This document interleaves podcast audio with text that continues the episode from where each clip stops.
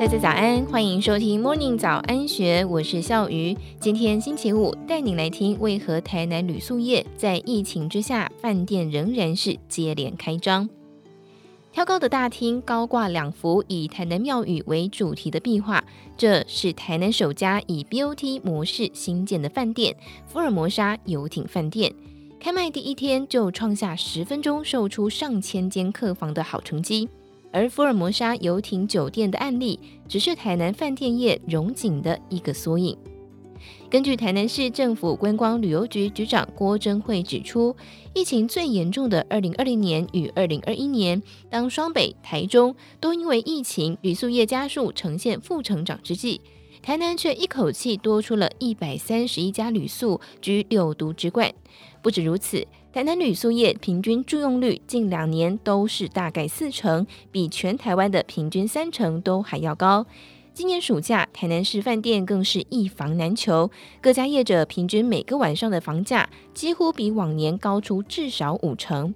前交通部观光局副局长、高雄餐旅大学观光学院教授刘喜林观察，随着社群媒体发达，知识性和存在感将成为旅客评估前往的两项指标。而汇集了职人精神、饮食文化的台南，正好能够满足人们的求知，还有在社群平台打卡分享的欲望，也难怪在疫情期间成为全台湾最受宠的观光宠儿。他指出，尽管台南观光人次不见得是全台湾最多，但是相较于台中、高雄这些交通枢纽，旅客会转运到南投、垦丁等风景区，台南可以说是最留得住人的城市。表面上，福尔摩沙游艇饭店的成功是受惠于地利还有疫情所带来的国旅热潮，但是早在二零一五年，该饭店董事长谢文祥就看见了安平的观光潜力。原来，出生于台南安南区的谢文祥，一直有个在家乡盖饭店的愿望。后来，谢文祥注意到该案由台南市政府公开招标，他心想：高雄、台南大多都是商务饭店，如果能够在距离台南市区二十分钟车程的安平盖一座休闲饭店，就有机会同时兼顾商务还有休闲的客群。但是，当时台南的夜生活主要集中在市区。在不看好旅宿市场的情况之下，该案最后没有其他的业者投标。但是谢文祥了如指掌的细数着附近的道路规划，指出为南科所打造的北外环已经完工，从新化接到台江大道，未来南科到饭店只要十二分钟，可以说是没有距离。而正是这样的观察力，让他比其他的业者更早抢进市场，赚到国旅红利。他也乐观表示，随着越来越多的饭店业者参战，安平区渴望形成观光聚落，吸引更多的游客。不过，谢文祥的饭店之路并非没有挑战。他不讳言，疫情之后缺工的问题导致接待能量不足，得先赢回消费者信心。事实上，不只是新玩家，既有的在地业者也纷纷推陈出新，用新点子创造新体验。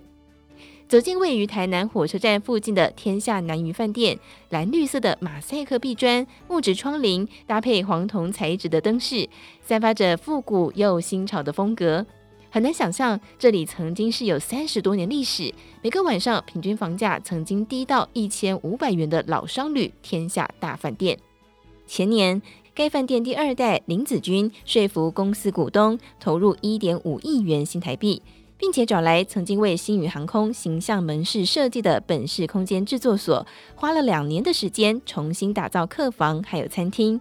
根据了解，目前该饭店每晚平均房价超过三千元，比整修前高出了一到一点五倍。林子君坦言，公司也曾经评估处分旧资产，但是与其低价出售，不如重新装修，提升饭店价值。林子君认为，该饭店所在地原本是日治时期东本愿寺的遗址，窗外就能够看见赤崁楼。如果能够将在地故事重新包装，就能够吸引对台南文化底蕴有兴趣的旅客。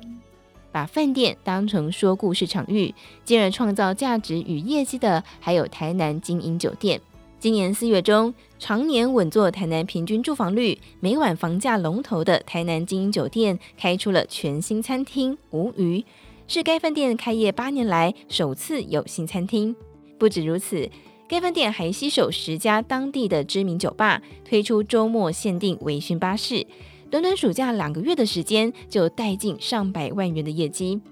但是，光是台南中西区的特色小吃还有酒吧就有上百家，其中不乏得排队数个月的预约困难店。台南经营的团队要如何说服店家合作，并且在有限的人力与时间额外提供服务呢？答案是用服务帮助店家与消费者建立桥梁。例如，曾经获得亚洲前五十大酒吧的 TCRC，因为店内的座位数比较少，往往一开门营业就客满。于是，台南经餐饮总监周聪明一个个说服在地的店家设计特调饮品，由饭店提供巴士座位，带领客人到酒吧门口拍照朝圣。如此一来，店家不需要额外提供座位就可以增加业绩，消费者也可以从过程当中获得独一无二的体验，创造双赢。外界也好奇，疫情步入了尾声，等待国境开放之后，台南饭店业的荣景是否能够持续呢？高雄餐旅大学观光学院教授点出，疫情之后，城市特色将会比风景名胜更受到重视。饭店业者则是肯定台南具备城市便利性，又保有历史轨迹，还有生活方式，相信在疫情之后仍然有实力吸引观光客回访。以上内容出自《金周刊》一千三百四十二期，更多精彩内容欢迎参考资讯栏。祝福你有美好的一天，我们明天见，拜拜。